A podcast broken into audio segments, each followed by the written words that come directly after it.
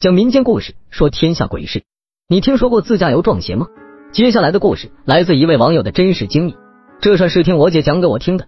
她说她的朋友一大家子人开两辆车出去自驾游，由于路途比较远，天都黑了还没有到。路上经过一个桥洞的时候，小孩子说要尿尿，就在桥洞里停了车，给小孩子尿尿。尿完了尿上车继续走，走着走着就感觉不对劲。车里明明只有五个人，前边两个男的，后边两个女的带一个孩子。可是大家总是感觉还有别人，这几个大人坐在车里也觉得胆战心惊的。但是现在在外边路上也没有什么人和车子，也不敢乱说，毕竟这些东西都很邪乎的。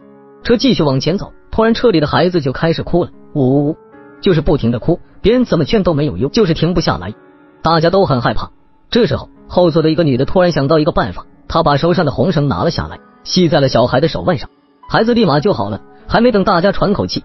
那个把红绳拿出来的女的忽然就像变了一个人似的，不停的扇自己的耳光，一边扇一边说：“叫你多事，我叫你多事。”旁边的女的和孩子吓得哇哇大哭，赶紧停车。后边车上有个人平时就比较横，很嚣张那种，他听说了事情过来就骂开了：“我 C N M 的，想死啊！C N M 的！”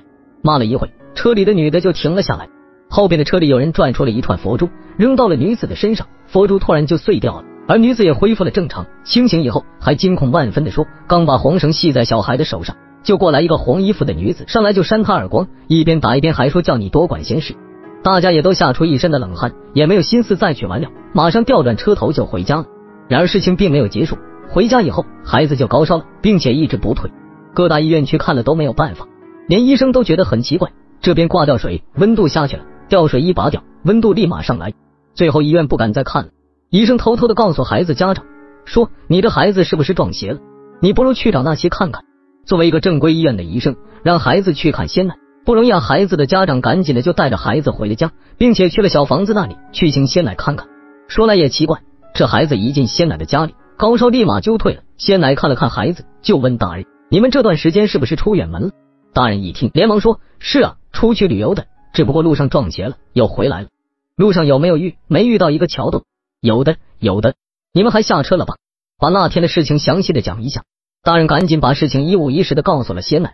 听了大人的描述，仙奶沉默了良久，叹了口气：“哎，完了，完了。”这大人一听就急了，忙问：“什么情况啊？我孩子还小，你一定要救救他。”仙奶又叹了口气：“哎，你们有所不知，那个红衣女鬼应该是在那个桥洞里被车撞死的，只不过你们刚好路过，并且小孩下去尿尿，那个女鬼就看好了你们的孩子，想要找他做替身。”所以你给他系红绳，女鬼才打你说你多管闲事。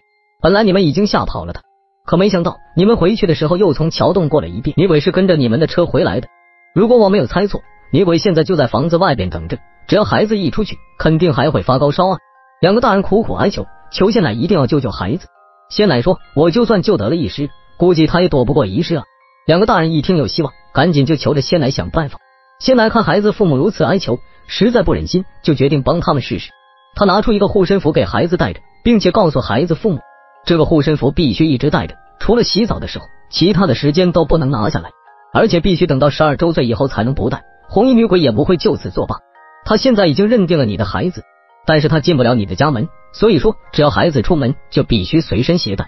孩子的父母感恩戴德的谢过了仙奶，就回家去了。只不过在他们走之后，仙奶又悠悠的叹息了一句：躲得了初一，却躲不过十五，命啊！而这边回家以后，孩子真的好了。自此以后，对孩子也是严加看管，护身符也是随身携带。可是孩子始终是孩子，慢慢的就有了抵触心理，不想带。迫于父母的压力，没有办法，才没有拿下来。很快，孩子都十一岁了，也开始上三年级了。再过一年，孩子就安全了。可是有一天体育课的时候，别的孩子看到了这个孩子的护身符，别人就问：“你带的什么？”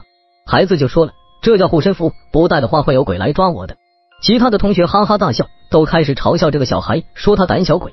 这孩子实在受不了别人的嘲笑，而且早就不想待了，一把拽下了护身符，随手扔进了垃圾桶里，这才得到小伙伴们的认可。很快又与小伙伴们打成一片。